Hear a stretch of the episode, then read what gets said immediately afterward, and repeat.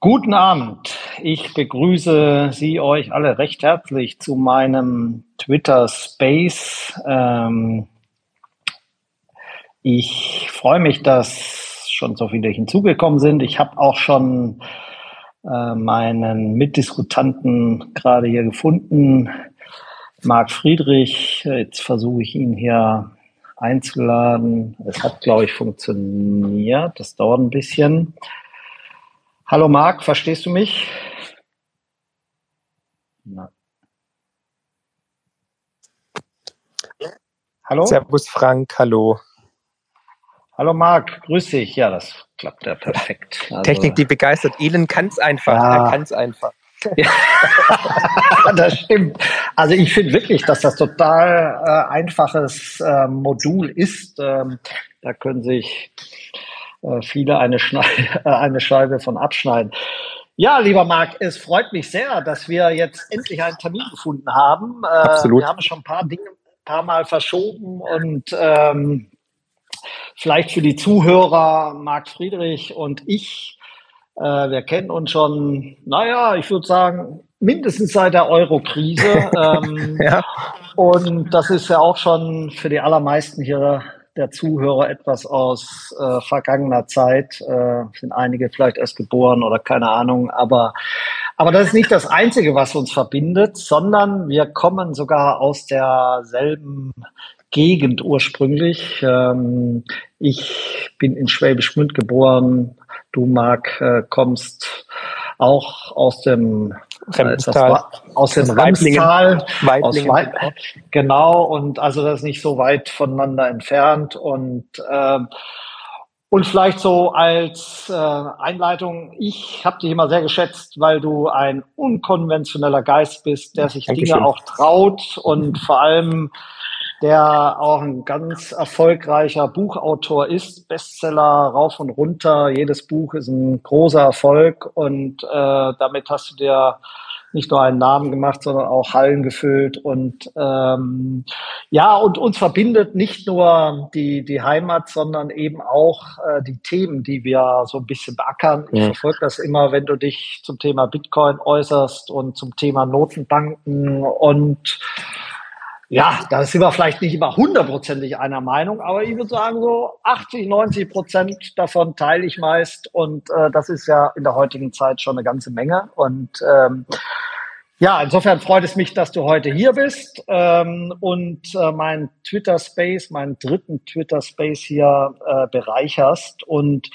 ja, vielleicht äh, beginnen wir mal mit der heutigen EZB-Entscheidung. Hast du mhm. das so erwartet oder was erwartest du eigentlich jetzt von der EZB? Äh, glaubst du, dass sie ihr Pulver jetzt eigentlich verschossen hat oder äh, folgt sie letztendlich immer der, der US-Notenbank FED ja, eben nicht, eben nicht, weil die ja. Notenbank, die amerikanische Notenbank hat gestern die Zinsen nicht erhöht. Die haben den Zins belassen bei 5,25 Prozent ja. und die EZB, weil sie desperat ist, äh, weil sie einfach unter Druck ist, weil wir haben in Europa schon Rezession, ne, in den USA eben noch nicht. Ja. Bei uns sind die makroökonomischen Daten weitaus schlechter. In den USA sieht es noch einigermaßen gut aus. Ne?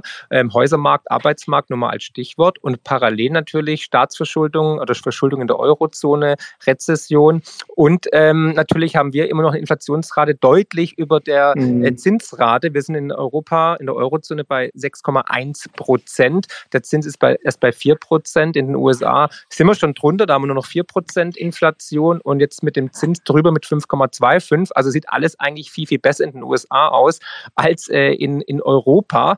Und die grundlegende Frage muss man sich ja stellen, weil wir haben noch ein ganz anderes Problem. Deutschland deindustrialisiert sich ja momentan momentan. Wir machen ja nicht nur die dümmste Energiepolitik, sondern wir machen generell dumme Politik. Es gibt auch Parteien, die sind Mitglied in dieser Regierung, die auch hier anwesend sind. Ich will jetzt keine Namen nennen. Ja, ja, Katastrophe. Aber, aber Fakt ist, was wir halt gerade erleben, ist ein Riesenschlamassel und die EZB ist wie immer behind the curve und ähm, wird wahrscheinlich auch wieder in die andere Richtung ähm, übertreiben und den Schaden, den Kollateralschaden anrichten. Deswegen, wir sind immer noch mittendrin. Also wir erleben halt, das kennst meine Aussage, eine Insolvenzverschleppung. Der mhm. Euro ist geboren, um zu scheitern. Mhm. Und äh, womit rechnest du jetzt in den nächsten Wochen? Also gerade was das betrifft, äh, Inflation, Wachstum, Also die Inflation wird zurückgehen. Ne? Es hat auch einen Basiseffekt natürlich, klar. Mhm. Ähm, parallel ähm, sehen wir halt, dass die globalen Ketten wieder anspringen, wieder funktionieren und die Menschen sind natürlich auch sehr gewieft, um halt ähm, ja, Preissteigerungen auszuweichen. Dann wird halt ähm, Margarine gekauft statt Butter und so weiter. Ne? Also mhm. da gibt es verschiedene Faktoren, die die Inflation erstmal wieder ein bisschen beruhigen werden. Aber das war jetzt die erste Inflationswelle. Es wird eine zweite mhm. Inflationswelle kommen. Auch da kann man den Rückspiegel der Geschichte schauen. Und die wird natürlich weitaus heftiger sein, weil die Probleme sind ja nicht gelöst. Sie sind lediglich nur wieder überdeckt worden, die Zukunft verschoben worden. Und ähm, wenn man halt wirtschaftshistorisch herangeht, sieht man ganz klar, es wird mehrere Inflationswellen geben. Wir erleben jetzt halt nur das Ende der ersten Inflationswelle und die zweite wird kommen. Und ich erwarte weiterhin natürlich eine Art Insolvenzverschleppung der EZB, dass man halt weiterhin versucht, den Euro als Währungsexperiment am, am Leben zu erhalten. Aber wie ich es immer wieder schon gesagt habe, ähm, also Geldsysteme sind wirtschaftshistorisch immer in der Inflation gestorben, nie in der Deflation. Und parallel ähm, ist es halt einfach so, dass ähm, ja, ähm, ungedeckte Papiergeldwährungen natürlich zum Scheitern verurteilt sind, weil sie mathematisch in sich eigentlich diesen Todeswunsch tragen. Und das sehen wir ja auch und vor allem bei ähm, Währungsexperimenten mit vielen verschiedenen Ländern. Und dass der Euro halt nicht funktioniert, erleben wir ja seit 2008 oder 2012 vielmehr, seit der Euro- und Griechenland-Krise. Und seitdem wird er halt notdürftig zusammengekittet. Und es ist lediglich eine Frage der Zeit. Und vor allem, wenn jetzt der Hauptzahler, der Hauptfinanzier Deutschland wirtschaftlich auf dem absteigenden Ast ist durch eine völlig verfehlte planwirtschaftliche, ideologisch-dogmatische, aufgeladene ähm, sozialistische Politik. Ähm, ja, also jetzt aber, da muss ich, da muss ich schon, da muss ich schon formal widersprechen. Ja, musst du, äh, ändert nichts an den Tatsachen und den Fakten, mein Lieber. Ähm, Fakt ist, wir deindustrialisieren uns. Ich habe heute gelesen, BASF investiert Milliarden in China. In, es ist zwar auch eine Diktatur, auch planwirtschaftlich und sozialistisch, genauso wie in Berlin, aber macht nichts, ja. Ähm, da gibt es noch mehr Freiheiten wahrscheinlich. Und äh, wir sehen halt, dass Linde abwandert. Wir sehen, dass BASF mhm. abwandert. Mittelständische Unternehmen, auch aus deiner Heimat, aus dem Schwäbischen, wollen Deutschland den Rücken kehren. Das sind brandgefährliche Entwicklungen und parallel halt durch die, Idi also, Entschuldigung, durch die idiotische Energiepolitik Politik haben wir auch keine wettbewerbsfähigen Preise mehr. Und dann schlagen wir uns rum mit Nebenkriegsschauplätzen wie Hitzeschutzplan, ne, Klimalockdown und Selbstbestimmungsgesetz. All das fasst eigentlich den momentanen Status quo von Deutschland zusammen. Aber was wir uns stellen müssen, die Frage, die wichtigste Frage überhaupt, wenn Deutschland nicht mehr den Euro rettet, nicht mehr ins EU-System Nettozahler ist, wer dann? Weil wenn wir als Nettozahler rausfallen und danach wird es mhm. meiner Ansicht nach hinauslaufen, da ist kein anderer. Dann bricht das ganze System zusammen und auch die großartige Idee Europa. Und das ist wirklich was, was mir ähm, kalten Schauer über den Rücken äh, besorgt, weil ähm, da würde es sich doch lohnen, tatsächlich jetzt mal wieder sinnvolle Politik zu machen für die Menschen, für die Bürger, nicht nur in Deutschland, sondern auch in Europa. Ja, ich würde mal sagen, ähm, jetzt sind wir zwar in der Rezession, aber ich finde, eine Rezession ist immer eine große Chance. Ja, denn wenn alles mit Wachstum überdeckt werden kann und die Steuernahmen steigen, dann wird nicht reformiert, wird nicht konsolidiert. Ja, wann ist die Rest, letzte große Reform in Deutschland äh, passiert? Klar, Schröder. Ja, das war Schröders ähm, Agenda-Politik und die haben wir gemacht mit dem Rücken zur Wand. Da war Deutschland der kranke ja. Mann Europas ja. und das hat den Druck ausgelöst. Und ich glaube, ähm, Politik ist nicht ja, natürlich die FDP schon, das ist klar, muss ich jetzt sagen. Aber äh, faktisch ist es so, äh, letztendlich ist die Politik immer Spiegelbild der Zeit. Äh, der eine mehr, der andere weniger. Ähm, und am Ende muss es dazu führen, dass ähm, eigentlich in der Rezession der Staat und seine Institutionen überprüft werden. Ja, und deshalb ist, finde ich, sehe ich da jetzt auch nicht so ganz negativ in die Zukunft, sondern ich glaube, das erhöht den Druck und das ist die Voraussetzung dafür, äh, dass sich tatsächlich was ändert. Mhm. Du, die Frage ist halt nur, ob der Patient dieses Mal nur krank ist oder vielleicht sogar schon präfinal ist und tot ist. Ne? Weil die Gefahr ist tatsächlich gegeben, dass wir unsere, unsere Existenz, unsere, unser Fundament, die, den Mittelstand, die wirtschaftliche Stärke, die innovativen Firmen, die wir in Deutschland haben und hatten, verlieren. Weil das ist was anderes wie 2008 oder 2012 mit der Euro- und Griechenland-Krise. Weil ich jetzt wirklich in Gesprächen live miterlebe, wie Kunden sagen, also wirklich Hidden Champions auf der Schwäbischen Alb mit über 2000 mhm. Mitarbeitern sagen, hey, wir haben angefangen, Angebote von anderen Ländern in der Eurozone, zum Beispiel aus Polen, dass wir subventionierten Strom bekommen, dass wir Planbarkeit haben, dass wir Land bekommen, etc. pp. Ähm, weil ihnen die, die, die Unsicherheiten in Deutschland zu groß sind und auch die Auflagen und die Regulierungswut ihnen langsam auf den Keks gehen. Und da gehen bei mir alle Alarmglocken an. Das ist eine Red Flag, weil wir leben, wir können nur ähm, dieses System am Leben erhalten und auch wir können auch nur Klimaschutz betreiben, wenn wir auch eine starke Wirtschaft haben. Und wir mhm. halten den Laden zusammen. Wir sind der Kit hier in der Eurozone mhm. und in Europa und in der EU. Ohne Deutschland wäre der Euro schon längst passé. Das, muss, das weiß jeder in Griechenland, aber auch in Rom und in Madrid. Ja? Und da muss man sich halt die Frage stellen, wenn wir uns wirtschaftlich schwächen, ist nichts gewonnen, dann können wir weder den Euro zusammenhalten, noch die EU, noch den, das ist auch die Frage, ob man es überhaupt will, ja, ist eine andere Frage, aber ja, und noch, noch auch die, äh, den Klimaschutz betreiben oder die grüne Transformation. Ja? Also dahingehend ähm, sage ich einfach, Gefahr ist in Verzug und wir erleben halt hier gerade wirklich einen historischen Paradigmenwechsel sondergleichen und das hat es halt vorher nicht gegeben. Da möchte ich einfach darauf hinweisen, dass es natürlich vielleicht ein Fehler war, wenn man natürlich durch den Dunning-Kruger-Effekt Leute wie Habeck ins Wirtschaftsministerium steckt. Ja, gut, das, da hast du recht. Ähm, da musst du mich nicht katholisch machen, das bin ich schon äh, völlig klar. Ja, also ich sag mal, dass da ähm, die Transformation der Wirtschaft äh, nach einem gewissen Agenda äh, falsch ist, äh, ist völlig richtig. Und da müssen wir, naja, da müssen wir das Schlimmste erstmal verhindern. Das reicht natürlich nicht aus, sondern wir müssen natürlich die Grundlagen dafür schaffen, dass Unternehmertum in Deutschland möglich ist. Und wenn wir die Energiekosten in die Höhe schrauben, dann sind das halt die Effekte, die du jetzt beschrieben hast. Die sehe ich auch mit großer Sorge, aber die sind natürlich nicht erst seit anderthalb Jahren eingetreten, nee. sondern mhm. ähm, die FAZ hat das die Tage sehr schön geschrieben, äh, dass wir eigentlich äh, seit vielen Jahrzehnten von der Substanz leben. Ja, ja. und eigentlich äh, ist das so die ja, wir zehren eigentlich von dem, von der Aufbauarbeit der Nachkriegsgeneration, ja, die, ja. die Wohlstand geschaffen hat und wir, ja, jetzt sind die Produktivitätsfortschritte sind überschaubar, ja, das muss man wirklich sagen.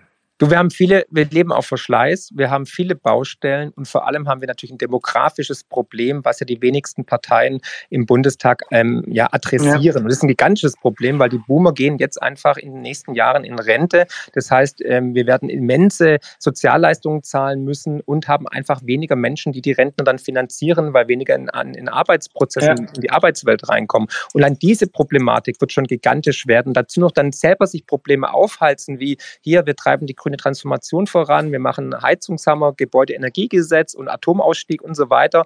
Also äh, dämlicher kann man es wirklich nicht machen. Und deswegen gebe ich dieser Regierung eine Note 6 und es, es gibt Ausnahmen, wie gesagt, ich meine, ich schätze dich über alles, ja, du bist ein klarer Kopf, du bist auch mutig und hast immer deine Position bezogen und hast Rückgrat, was ja selten ist im, im Bundestag, ja, gibt es wenige, aber äh, nichtsdestotrotz, die Politik, die gemacht wird, ist halt, ähm, ja, leider schädlich für die Wirtschaft, für die Menschen und es resultiert dann natürlich dann zu Wahlumfragen, die wir halt momentan sehen. Und ich habe vor einigen mhm. Tagen auch getwittert, liebe Leute, liebe Politik, was schockieren euch diese Umfragewerte so? Fangt doch einfach an, gute Politik zu machen für die Menschen, nicht gegen die Menschen. Versucht mal wieder aus eurer Bubble rauszukommen. Nicht nur Berlin ist die Welt, sondern es gibt halt auch Alfdorf, es gibt Wäschebeuren und es gibt Landshut und Passau. Da leben auch Menschen und nicht jeder will irgendwie gendern und ähm, kann mit dem Fahrrad zur Arbeit fahren. Und das wird halt mhm. leider unterschätzt. Und da muss man halt wieder mal ein bisschen Realitätshaftung bekommen in der Politik.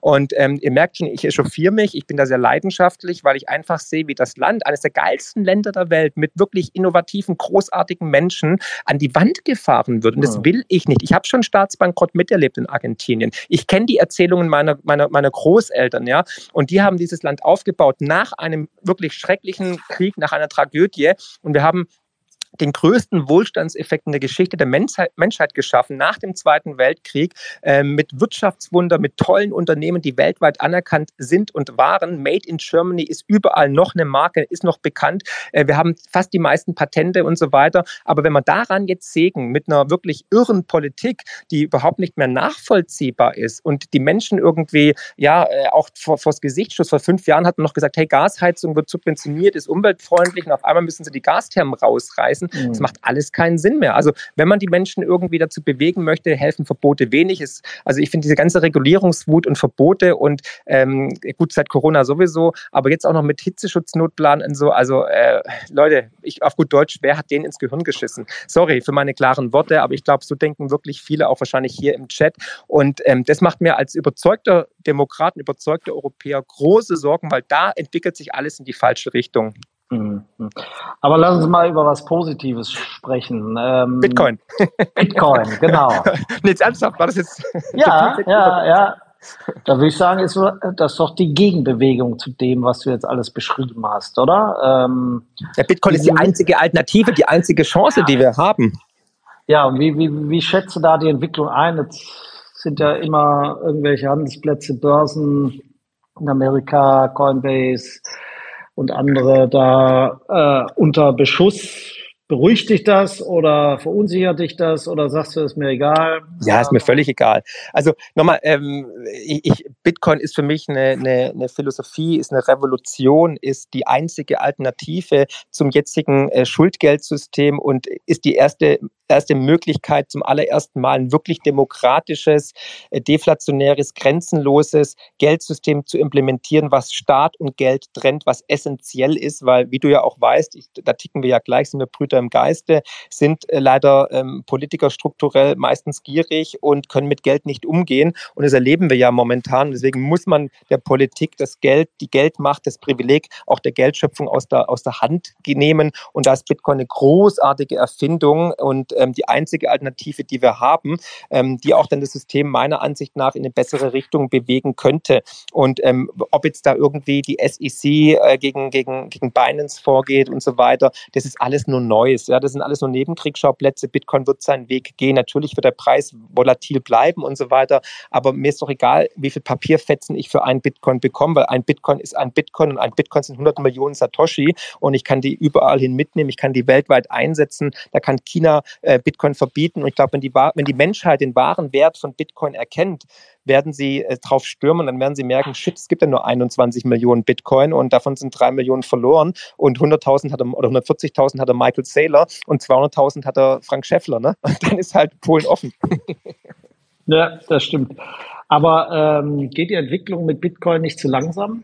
Also ich sag mal, wir haben äh, mit äh, mit Lightning jetzt auch ein Netzwerk, äh, das Kleinstzahlungen ermöglicht. Äh, da ist viel Hoffnung äh, gesetzt worden. Sind die begründet, die Hoffnungen, oder geht das zu langsam? Du, also ich bin ja viel auf, auf Bitcoin-Konferenzen. Jetzt war erst Bitcoin Prag, dann war letztes Jahr war ich Bitcoin Amsterdam und so weiter. Und das sind schon die klügsten, cleversten Leute am Werk ja. und die sind voller Leidenschaft. Und du kennst die, die Bitcoin-Szene. Ähm, die machen das aus wirklich aus Überzeugung. Und das ist so ein Vibe habe ich sonst noch nie irgendwo erlebt. Also auf jeden Fall nicht in der Bundesbank oder in der EZB. Ja, das heißt, äh, da, da, da werden unglaublich Innovationen kommen und äh, jeden Tag tut sich was. Und in einem Jahr wird es schon ganz andere Möglichkeiten geben. Ob Lightning jetzt ähm, Ende der Fahnenstange ist, bezweifle ich tatsächlich, weil da wird es wahrscheinlich noch bessere Sachen geben. Im Endeffekt geht es darum, um, um, um Massenadaption, dass, die, dass es den Menschen einfach möglich ist, Bitcoin zu kaufen, zu verwalten, sicher zu verwalten, zu verwahren, aber auch einzusetzen im Alltag. Und ich meine, mit Ecuador wurde schon vieles äh, erreicht, finde ich. Und da zeigt ja schon Bitcoin auch teilweise seine positive Wirkung. Und ich gehe auch davon aus, dass andere Länder das auch ebenfalls äh, implementieren und man kann Bitcoin einsetzen. Und es wird immer einfacher werden in Zukunft. Ne? Da gibt es ähm, verschiedene Projekte weltweit. Jack Mallers zum Beispiel mit seiner, mit seiner Firma und so fort.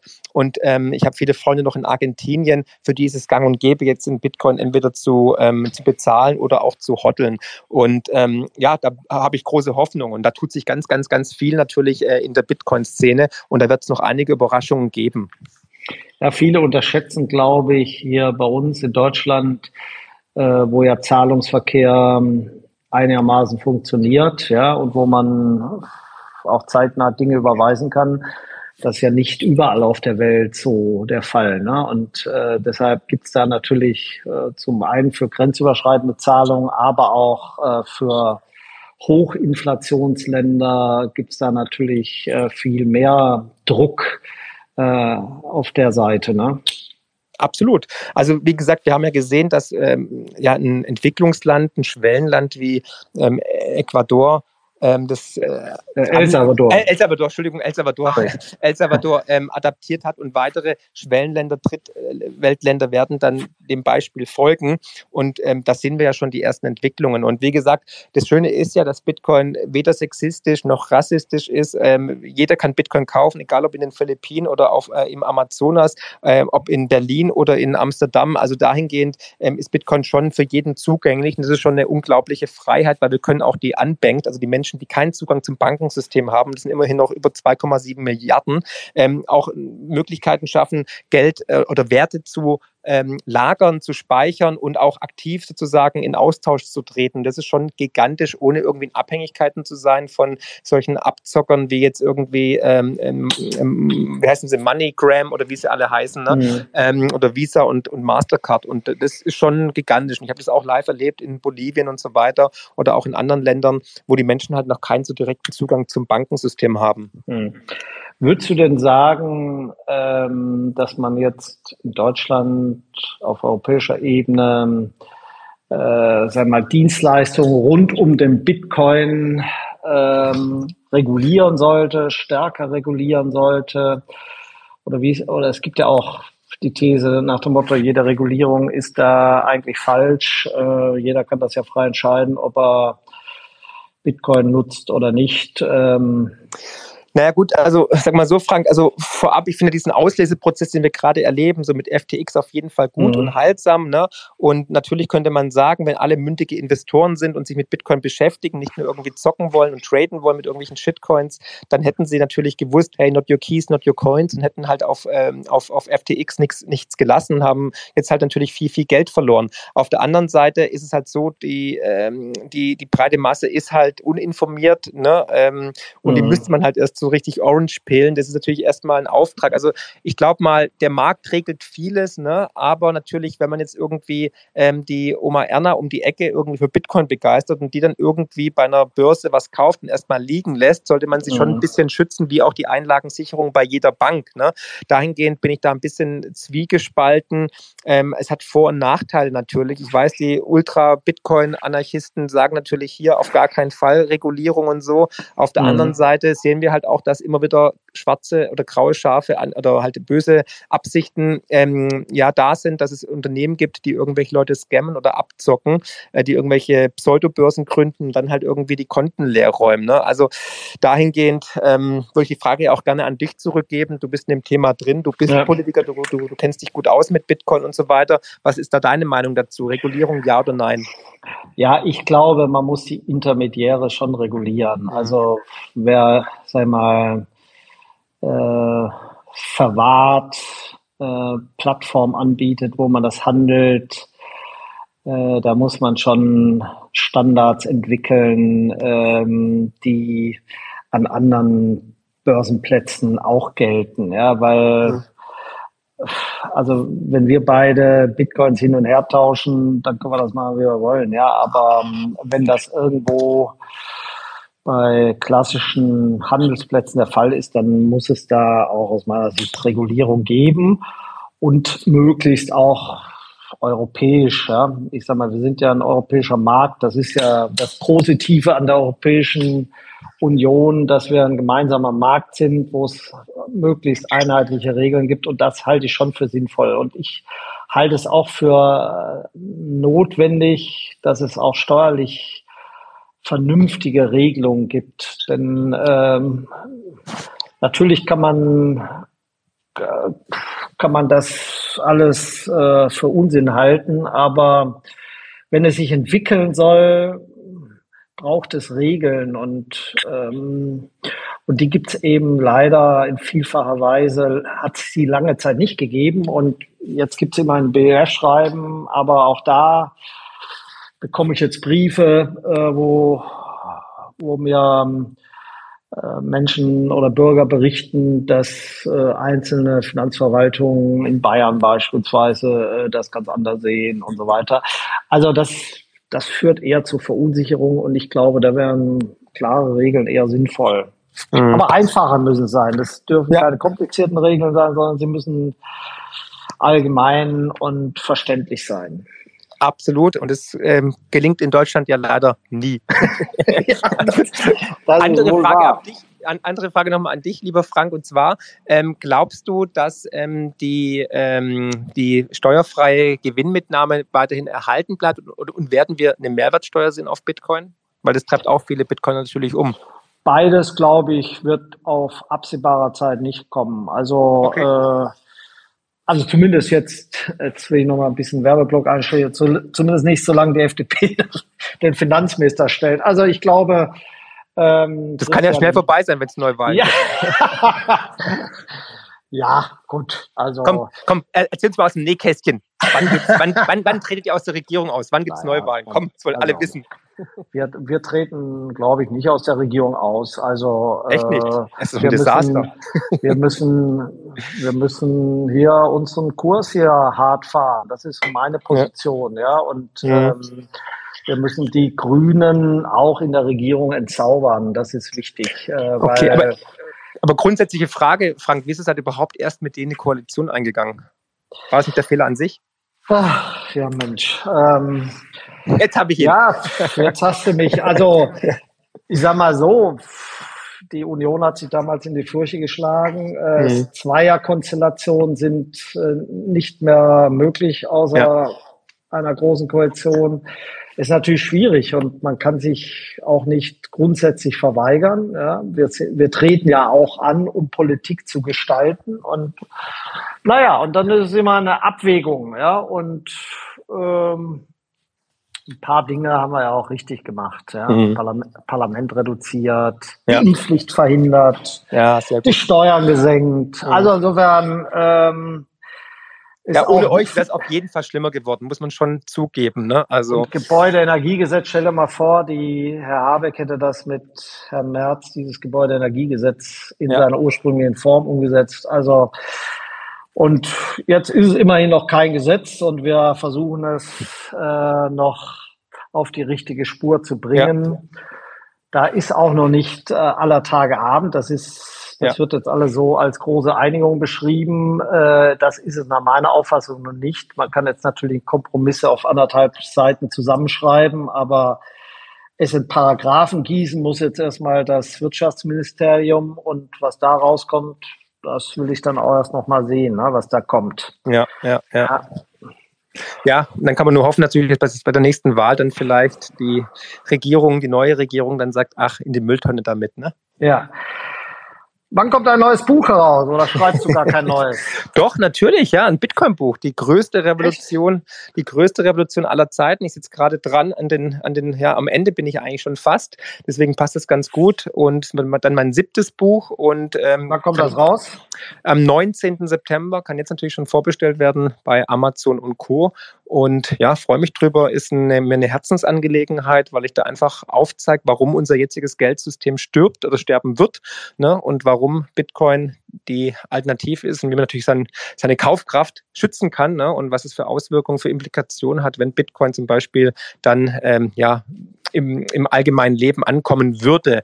Und ja, da ist ein sehr schönes Buch geworden. Ich glaube sogar mein Bestes in der Zwischenzeit. Ja, super. Da freuen wir uns. ja. Jetzt will ich auch in, die, in den Space hier sagen, also wer ähm, sich melden will, bitte einmal oder Frage an Marc Friedrich hat oder mich äh, einmal äh, im Space melden, dann äh, können wir das natürlich äh, gerne ermöglichen. Ähm, um, um, warum, es geht natürlich um Bitcoin in deinem Buch, aber was ist so die, die, die große Linie oder was ist so das ja. Neue, so will ich mal sagen? Genau, also ich zeige einfach auf, weil, warum wir jetzt wir gerade wirklich im Endspiel unseres jetzigen Geldsystems sind, also warum unser Geld momentan stirbt, das sieht man ja. Ne? Also der Dollar wird in Frage gestellt. Ich zeige die Zyklen auf und werde auch aufzeigen, dass äh, jetzt eine weitere Schleife von den Notenbanken nicht mehr gefahren werden kann. Das heißt, der Zusammenbruch des Schuldgeldsystems wird in den nächsten Jahren stattfinden. Und dann braucht man natürlich eine Alternative. Und die Alternative, die die Notenbanken parat haben, ist natürlich die, die, der digitale Euro, der digitale Dollar. Das ist den ihr, ihr Ass im Ärmel, würde aber auch bedeuten, meiner Ansicht nach, digitale Diktatur. Das heißt, man könnte dann nicht mehr sozusagen zum Beispiel im Bargeld bezahlen oder man könnte nicht mehr ähm, wahrscheinlich auch Bitcoin kaufen oder so, weil ähm, dann könnten sie alle Überwachungsmechanismen einsetzen. Also das Ziel ist dann praktisch ein, ein Konto direkt bei der EZB zu haben. Mhm. Und ich weiß, weil ich habe 2000 2018 schon mit der Bundesbank darüber philosophiert, über CBDCs, also Central Bank Digital Currencies in Frankfurt, dass die da mit Hochdruck dran arbeiten und man möchte das in den nächsten Jahren praktisch äh, implementieren und das könnte man auch hervorragend verknüpfen natürlich mit digitalem Impfausweis, mit Führerschein, aber auch natürlich mit einem CO2-Konto. Ne? Ähm, vielleicht sogar mit, ja, du lachst, du lachst, du lachst, du lachst, du wart ab, du, dass da alles kommen wird und ähm, ja, dann könnte man dementsprechend auch dann ähm, Schwundgeld schaffen. Das heißt, wenn es der Wirtschaft schlecht geht, kann man sagen, okay, ja, müsste jetzt haben wir das schon. Ja, ja, aber dann noch heftiger, ja. Es würde auch kein, es würde auch kein Bankrun mehr geben. Das wäre auch noch ein schöner Nebeneffekt. Ja. Das heißt, ähm, wenn also was wie Silicon Valley würde einfach nicht mehr stattfinden, weil es gibt nur begrenzte Abhebungsmöglichkeiten, ähm, also Limits und so weiter, Überweisungslimits, Abhebungslimits und so fort. Und man könnte halt auch nicht mehr anonym zum Beispiel ähm, Bargeld ins Schließfach legen oder das Kopfkissen stopfen. Der der Staat oder die EZB hätte die komplette äh, Hoheit über die Zahlungsströme der, der Bürger. Wir wären alle Gläsern und könnten dann auch besteuert werden. Ne? Wenn es der Wirtschaft schlecht geht, könnte man animiert werden, kommt, kauft mal mehr ein. Wenn ihr jetzt nicht einkauft, dann wird euer Geld am Ende des Monats 10 Prozent weniger wert sein oder ganz wertlos werden und so weiter. Da werden manche äh, Fantasien von Orwell und von Leyen dann tatsächlich Realität. Aber ist das nicht ein bisschen übertrieben? Also kann es nicht so sein, dass die Politik sagt, ach, wir gestalten das positiv. Äh wir werden es uns verkaufen, mein Lieber. Ich meine ganz ehrlich, guck mal die letzten drei ja. Jahre an mit Corona. Ne? Also da wurde auch so manche übertriebene pessimistische Einstellung dann doch ganz schnell Realität. Ne? Und ähm, dahingehend, ich, ich wünsche es mir, deine Worte in Gottes Ohren, aber wenn ich jetzt in den Rückspiegel der Geschichte schaue in den letzten Jahren, muss ich sagen, mm, ja, ich bin ja auch, äh, du weißt ja, ich bin da ja auch skeptisch skeptisch, ja. was CBDC betrifft, äh, ja. weil ich auch die Tendenzen so sehe, wie du sie gerade beschrieben hast. Aber ähm, ich sag mal so, in, in Mainstream wird das ja allgemein so als große Errungenschaft gesehen, ja, äh, der Vereinfachung genau. und so weiter. So wird es uns ähm, verkauft werden, natürlich wie, wie die Impfung, ne? Hey, die ist mh. sicher, danach hast du wieder deine Freiheit und ähm, die ist nebenwirkungsfrei, bla blub und so. Alles mh. Propaganda, alles Lüge und so genauso wird es auch bei, beim CBDC sein. Die werden uns natürlich Honig ums Maul schmieren und sagen, hey, dir kann das Geld nicht mehr geklaut werden, du bist gesichert gegen Überfälle, ähm, du kriegst äh, günstigere Konditionen vielleicht sogar, wir garantieren dafür, bla bla bla. All den Bullshit werden sie uns natürlich erzählen. Und die meisten Leute, die halt dann, wie gesagt, nicht mündige Bürger, mündige Investoren sind, die nicht hier im Chat sind, ja, die werden es natürlich glauben und sagen, oh geil, hier, gib's, gib's mir. Ja, ich habe vor allem äh, die, äh, die Hoffnung, dass die das gar nicht hinkriegen. Ja, dass sie gar nicht so richtig ähm, das auf die Straße kriegen, ja, weil also die innovationsfreudigste Einrichtung ist die EZB oder die Deutsche Bundesbank ja natürlich nicht, ja, sondern das sind ja eher Schnarchläden. Äh, mhm. Und äh, wie, wie sollen die so eine technische Herausforderung tatsächlich meistern. Also mhm. da fehlt mir die noch die Fantasie. Naja gut, bei der EZB arbeiten 16.000 Menschen. Ne, das sind nicht alle, nicht alle doof. Ich kenne auch einige, die sind nicht auf den Kopf gefallen. Ja. Und die haben halt unendlich viel Geld, können es ja drucken. Ne? Dahingehend ja. denke ich mal, vielleicht nehmen sie irgendeinen Shitcoin ne, und sagen, hier auf der Ethereum-Blockchain machen wir jetzt den, den EZB-Coin und los geht's. Also äh, machbar ist das schnell. Jeder, jeder Idiot kann, kann einen Token irgendwo dann einen Coin äh, generieren. Mhm. Das geht relativ flink. Und dahingehend, denke ich mal, mit unlimitiert viel Cash. Ja, aber ob er dann Manpower. genutzt wird, weißt du, das ist ja der Punkt. Also man muss ja, ja irgendwie sagen, warum, warum soll äh, Marc Friedrich oder Frank Schäffler das nutzen, wenn es eigentlich genügend andere äh, Digitalzahlmethoden gibt? Ja, vielleicht werden sie dann die anderen besteuern, negativ bewerten oder die Reputation versuchen mhm. zu vernichten, was sie ja schon mit Bitcoin versuchen seit Jahren äh, ohne Erfolg. Ähm, und dann die breite Masse hat halt keinen Plan. Ne? Und dann werden sie vielleicht auch sagen, hey, es gibt Vergünstigungen. Wenn du mit der, äh, mit, wenn du mit dem digitalen Euro bezahlst, zahlst du, kriegst du überall irgendwie 5% Rabatt. Ne? Und in der Zeit von, von, von verarmenden Menschen Menschen, die durch die Inflation beraubt worden sind, ist es natürlich ein Aspekt. Ne? Und dann oder würde ich schon sagen, Schokolade oder so. Genau, ja, genau. ja. Oder wenn du, wenn du, wenn du irgendwie dich anmeldest, kriegst du einen Bekommensbonus. Ja, früher hast du ja. Bananen bekommen, jetzt kriegst du halt irgendwie 100, 100 digitale Euros drauf oder ähm, das Bürgergeld oder eine Art bedingungsloses Grundeinkommen oder dein CO2-Konto ist dann auf einmal 50 Prozent größer. Dann darfst du doch zweimal im Jahr irgendwie nach Spanien fahren oder in Spessart. Ne? Also alle Möglichkeiten der Welt sind da. Da kann die Fantasie keine Grenzen, mein Lieber. Mhm. Aber äh, so weit würdest du nicht gehen, dass es auch irgendwo etwas Positives gibt. Man könnte ja zum Nein. Beispiel auch die Sozialhilfe direkt darüber auszahlen. Wir hatten ja bei der Corona äh, das Problem, dass wir Corona-Hilfen nicht so schnell mhm. auszahlen konnten oder so. Das, das siehst du nicht, dass das darüber also ich, vielleicht schneller ginge. Ja, natürlich wird es schneller gehen, aber ich sehe halt immer die Gefahr. Ich meine, sag mal ja. wirklich, die, die Politik, die Regierung oder die EZB hat wirklich gute ähm, Absichten, hehre Absichten und so weiter und ähm, versucht es im, im Sinne der Menschen, der Bürger umzusetzen. Ja, okay, cool. Mhm. Was ist aber dann, wenn eine, wenn, eine, wenn eine neue Regierung kommt, die vielleicht nicht so schöne Absichten hat, die vielleicht ähm, extrem links ja, oder klar. extrem rechts ist? Und dann haben die halt das perfekte Tool. Ne? Also schau nach China mhm. und so weiter. Ne? Also da bin ich halt einfach skeptisch und ich glaube, ich bin ein Freund der Dezentralität und ich glaube einfach zentrale Systeme sind irgendwann, die wollen immer sich weiter ausweiten, wollen immer größer werden, deswegen immer mehr Personal beim Staat, mehr Personal bei der EZB. Das ist wie die Sonne oder wie ein Stern, der vorm Kollaps steht, der mhm. dehnt sich auch nochmal richtig aus, wie jedes Imperium, um dann zu kollabieren.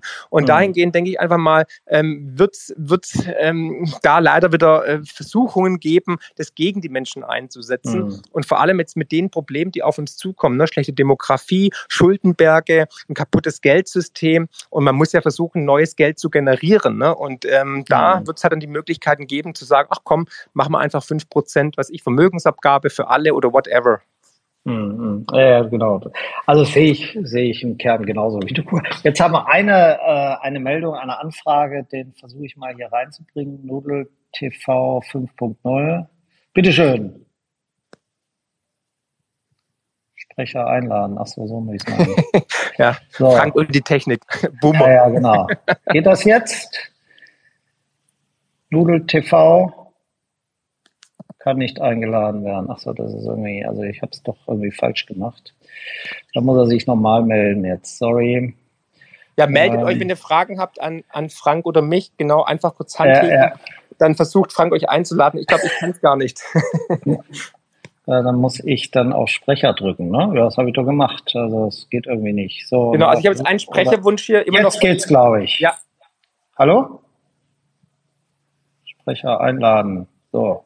Jetzt. Jetzt geht's.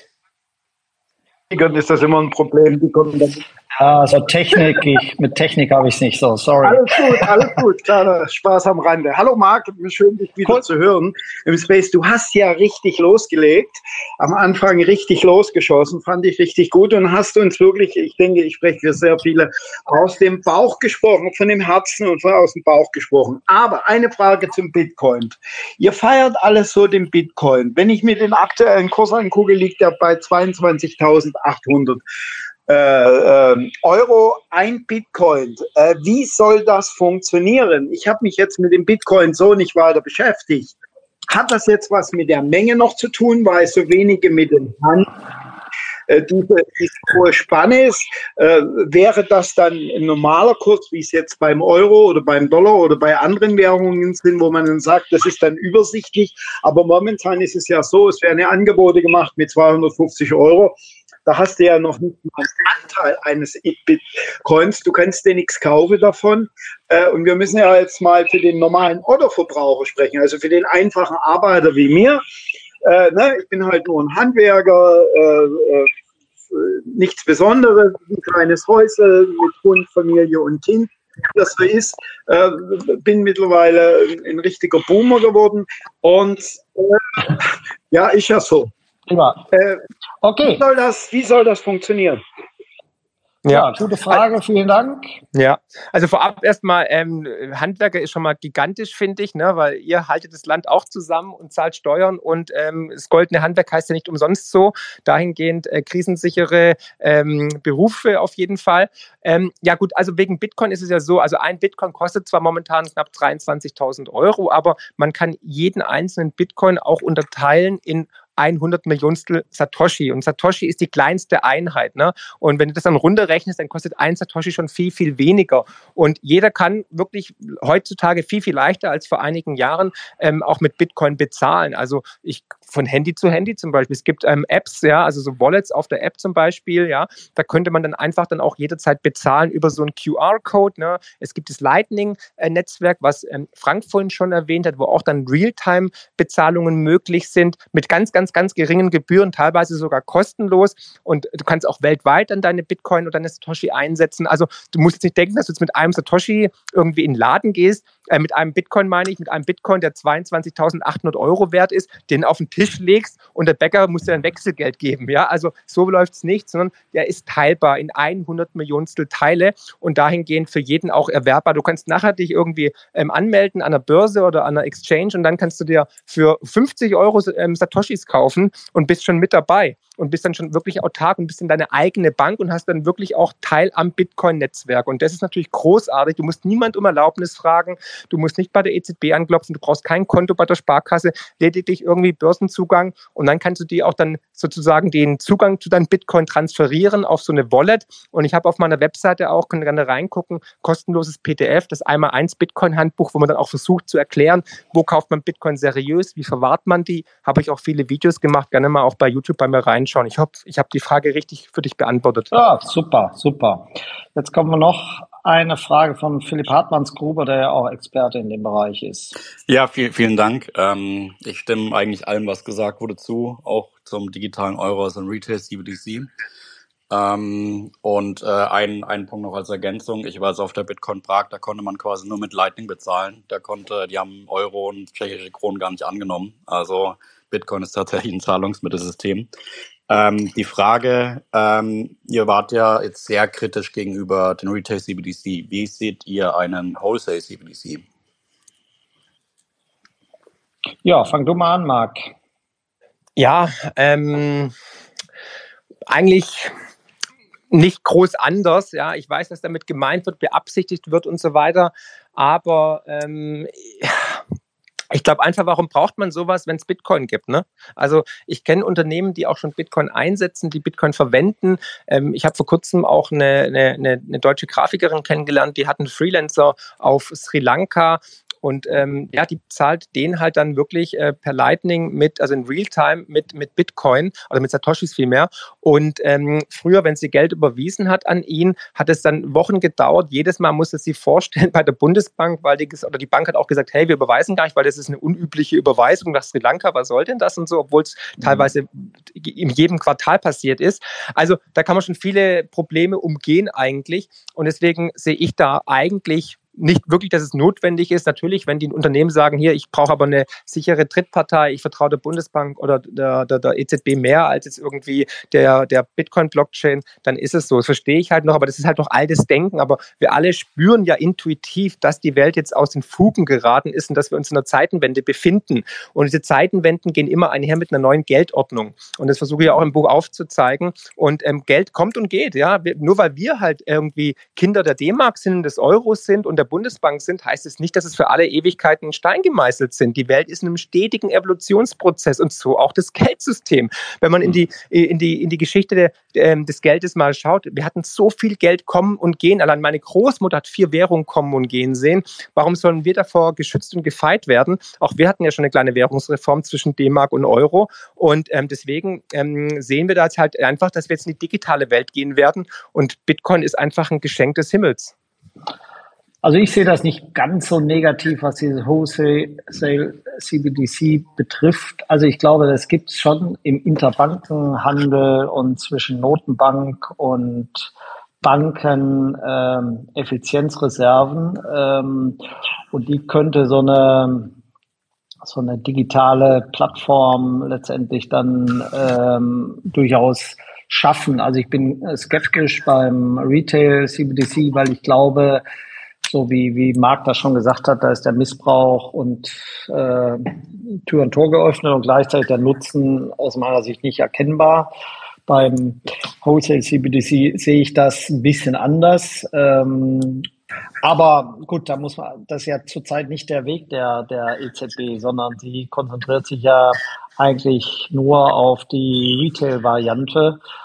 Und äh, deshalb bin ich da kritisch. Also wir haben jetzt in der Fraktion auch gerade so ein Fra Papier ähm, bearbeitet, wo, wo ich das dann auch nochmal mit dem Wholesale CBDC auch nochmal reingeschrieben habe, mhm. weil ich das ehrlich gesagt nicht für so, so kritisch betrachte. Mhm. Okay, der nächste ist äh, äh, NX, kann jetzt sprechen. NVX, bitteschön. Ach, da muss man nur auf diesen Knopf hier drücken. Jetzt. Hallo? Hallo? Gut, kann doch nicht sprechen. Doch, kann ich. Kleinen Moment. Ah ja, ah. sorry. Ja, also erstmal danke, dass ich mich zu Wort melden darf. Ähm, ich verfolge quasi die ganze Bitcoin-Krypto-Entwicklung schon, schon seit einigen Jahren und ähm, wir hatten ja, glaube ich, zwei Sprecher und der vorletzte, auf den möchte ich mal ganz gerne eingehen. Also was einem keiner nehmen kann, ist tatsächlich ähm, die Tatsache, dass man sich ähm, mit den Finanzen und mit dem ganzen drumherum beschäftigen muss. Es, ist, ähm, es, es wird einem keiner abnehmen. Aber ähm, die Verhältnismäßigkeit zu Fiat-Geld und ähm, dem Kryptogeld, äh, speziell Bitcoin, ist natürlich immer so zu betrachten, dass man äh, vielleicht nicht all in gehen sollte, was Bitcoin angeht, aber dennoch irgendwie versuchen sollte, die Thematik A zu verstehen und B, ähm, ja, ich sag mal, die Konsequenzen der aktuellen europäischen Politik ähm, so abstrakt abzuleiten und zu verstehen, was ein E-Euro, was die EZB mit der Einführung an Macht gewinnen könnte. So, und dass ja. wir definitiv ähm, eine Alternative brauchen und der Bitcoin hat nun mal die größte Anerkennung weltweit, die größte Infrastruktur und eben ja die Power, das Ganze ähm, als eine vernünftige Alternative, ähm, ja, ich sag mal, ja. Ähm, global ähm, anzuwenden. Ne? Also, ein, ein ja. bisschen chaotisch meine richtig. Aussage, aber ich glaube in den Grundzügen nachvollziehbar. Nö, gar nicht. Gar nicht. Da sind wir uns, glaube ich, sehr einig. Ja. ja. Das teilen wir bei, wahrscheinlich beide, der Marc und Absolut. Ich. Absolut. Ähm, nee, war auch eine gute viel, Aussage, war gar nicht chaotisch. Vielen, also, vielen Dank. Okay, eine Sache ganz kurz noch. Ähm, tatsächlich wäre es für dich, Marc, irgendwie, ähm, du hast ja tolle Bücher, die ich äh, so ziemlich alle verschlungen habe. Ähm, aber dennoch ist das, was, was der Vorredner, also der Vorletzte gesagt hat, ähm, vielleicht auch eine positive Kritik zu sagen, okay, hier, das ist das einmal eins. Ne? Also nochmal vielleicht detaillierter. Mhm und ähm, ja, noch viel feiner auf ja, die Thematik eingehen. Ne? Ja, das, das versuche ich ja. Das gerne, gerne. Also das, danke für den Hinweis, für die konstruktive Kritik. Und das versuche ich ja in meinem nächsten Buch genauso zu erreichen, nämlich wirklich Bitcoin, die Komplexität von Bitcoin zum Geldsystem verständlich runterzubrechen, so dass wirklich die Tante Erna um die Ecke danach Bitcoin verstanden hat und auch weiß, wie sie es kaufen könnte. Also wirklich äh, für die, für die Masse des Publikums, für die breite Masse Bitcoin verständlich machen. Und mein Ziel wäre es wirklich, dass es das erste Bitcoin-Buch wird in den Top 10 der Spiegel-Bestsellerliste, dass keiner mehr Bitcoin umgehen kann und sagt, scheiße, ich muss das Buch jetzt doch nochmal lesen oder in, ins Buchregal stellen, im Buchladen. Ja, das wäre sehr wichtig. So, jetzt haben wir noch jemanden. Rural Farmer. Bitte. Hallo? Hallo? Es dauert immer ein bisschen, glaube ich. Ach so. Frank. Ich sehe, du bist Profi. Ich bin ja nur so Hobby-Spacer. Hallo? Ich dachte Hobby-Politiker. ja, ich hoffe nicht. nee, nee, du bist schon guter. Nee, aber jetzt, ist jemand da? Hallo? Hallo? Gut, dann nicht. Entferne ich ihn wieder. Quatsch. So, also auch nochmal ein ja. kleiner Hinweis in die Runde. Also wenn ihr ähm, die Idee gut findet und mich unterstützen wollt, könnt ihr gerne das Buch jetzt bei Amazon oder im Buch natürlich vorbestellen. Das bringt natürlich Druck in die Pipeline. Ja, sehr gut, sehr gut. Jetzt haben wir wieder Matthias Marquardt Dope. Bitteschön. Hallo? Jetzt. Hallo? Hallo? Ja, Matthias, jetzt nicht. Marquardt. Hallo? Ja. Hallo, okay, Matthias. gut. Ja, ja, Abend, äh, Matthias hier. Ähm, ja, ich möchte jetzt auf äh, alle Leistungsträger, ähm, die jetzt sehr viel steuern, eben noch erwirtschaften, noch gar nicht so in dem Sinne persönlich angreifen. Aber äh, ist es nicht auch ein bisschen paradox, dass uns das Fiat-Geldsystem, in dem wir ja alle äh, noch gefangen sind, ähm, dass jetzt alle Leistungsträger doch eigentlich auch ähm, eine Politik ähm, mitfinanzieren, die ja eigentlich nur gegen sie selbst gerichtet ist. Also sei es wieder dieses Heizungszwangsgesetz, sei es diese äh, fatale Corona-Politik, die wir hatten drei Jahre lang, äh, sei es diese EZB-Politik, äh, die steigende Inflation, äh, ich habe so das Gefühl, dass so der normale Arbeiter immer mehr ein Stück weit auch so in diese äh, Sklavenrolle hineingedrückt wird und dass ihm dieses, ähm, naja, dieses, dieses äh, digitale Geld eben von den Notenbanken, was da in Planung ist, dass damit einfach dann der, äh, naja, wie soll ich mal sagen, der Sack zugemacht werden könnte am Ende. Ja. Ja. Ähm, Marc, willst du erst?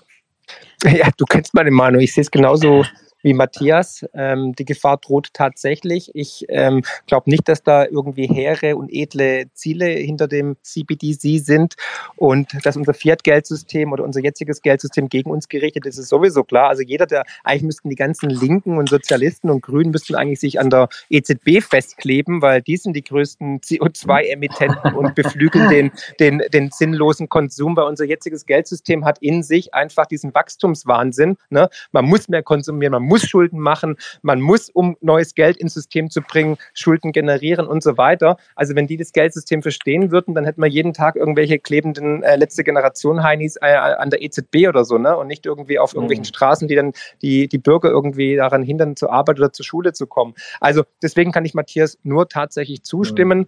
Und ähm, das Problem ist halt, wir müssen halt die breite Masse Orange pillen und es sollte halt ähm, immer mit Liebe geschehen, finde ich, weil viele versuchen es immer mit der Brechstange, wird nicht funktionieren und viele viele haben halt nicht den, den Zugang. Ich meine, guckt mal hier, Frank kann nicht mal Leute einladen auf Twitter, ne? Und, und deswegen muss man da versuchen, den Leuten. Inzwischen gar nicht. Ja, nee, du, ja, bist, ja, hey, du hast doch Bitcoin verstanden, das spricht ja auch für dich.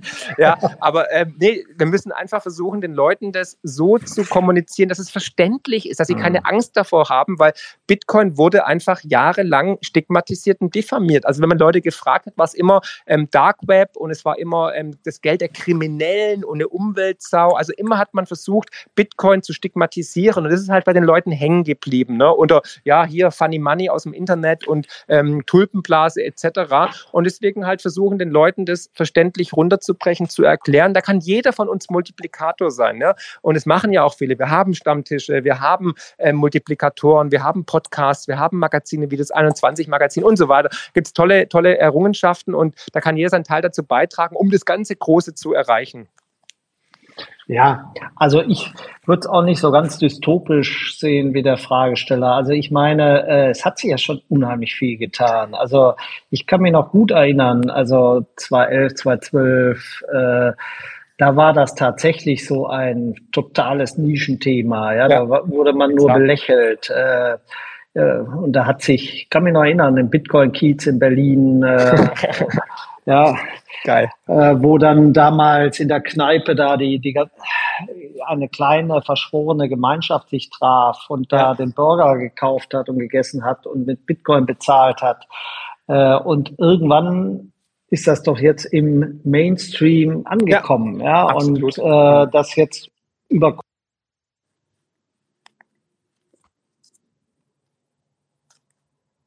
ähm, äh, parallel. Ähm, das, das zeigt, ähm, dass sich da unheimlich viel getan hat. Viele glauben nur, äh, dass das noch schneller ging und das glaube ich nicht. Und natürlich kann man über Politik immer viel schimpfen, ähm, aber äh, was ist die Alternative zu unserem jetzigen System? Ja, ich meine, dass es im Diskurs äh, am Ende man sich durchsetzen kann, ja, und äh, das auch nicht alles gut.